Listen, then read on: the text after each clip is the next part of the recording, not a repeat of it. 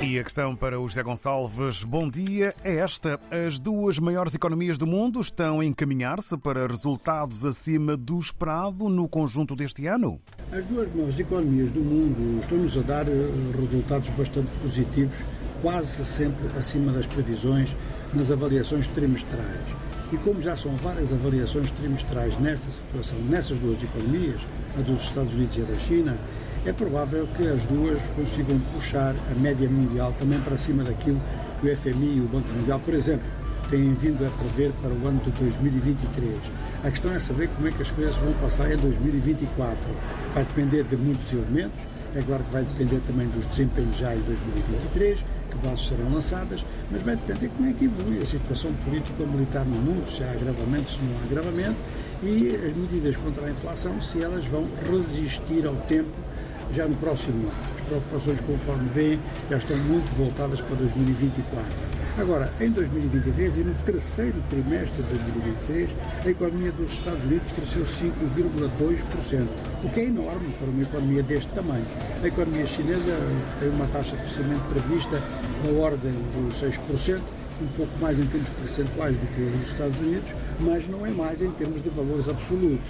Seja como for, são duas economias gigantescas e há algumas explicações para isto. A maior parte dessas explicações vem de estímulos governamentais.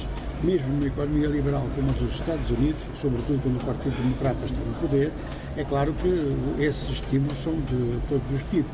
Ou seja, o próprio governo faz grandes despesas e um governo que faz grandes despesas, se elas forem úteis, é um governo que está a estimular o mercado, porque, de modo geral, não sei se haverá alguma exceção, o governo, o orçamento público é sempre um mau cliente da economia. Ora, no caso dos Estados Unidos e da China, há aqui um aspecto bastante importante que é a contribuição que as novas tecnologias estão a dar para estes resultados. E, eh, durante algum tempo estava-se numa fase de pesquisa, depois numa fase inicial de arranque, depois surgiram mesmo problemas com escassez de produtos como os chips, mas parece que isso está a ser eh, superado. É mais um ponto em que o ano 2024 poderá dizer se os avanços foram consolidados ou se não foram consolidados. E, sobretudo, se a inteligência artificial vai realmente responder às expectativas em 2024. Bom, dito isto, na Europa as coisas não estão exatamente da mesma forma e, por exemplo, a economia alemã, que costuma ser o carro-chefe eh, da União Europeia, a economia alemã está neste momento numa fase em que o governo procura adaptar o seu programa de estímulos aos imperativos do clima.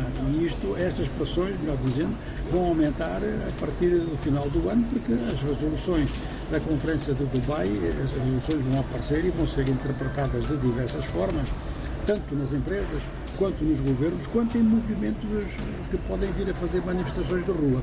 Então temos aqui dois bons desempenhos em grandes economias e uma outra grande economia que é a da União Europeia, ainda em dúvida.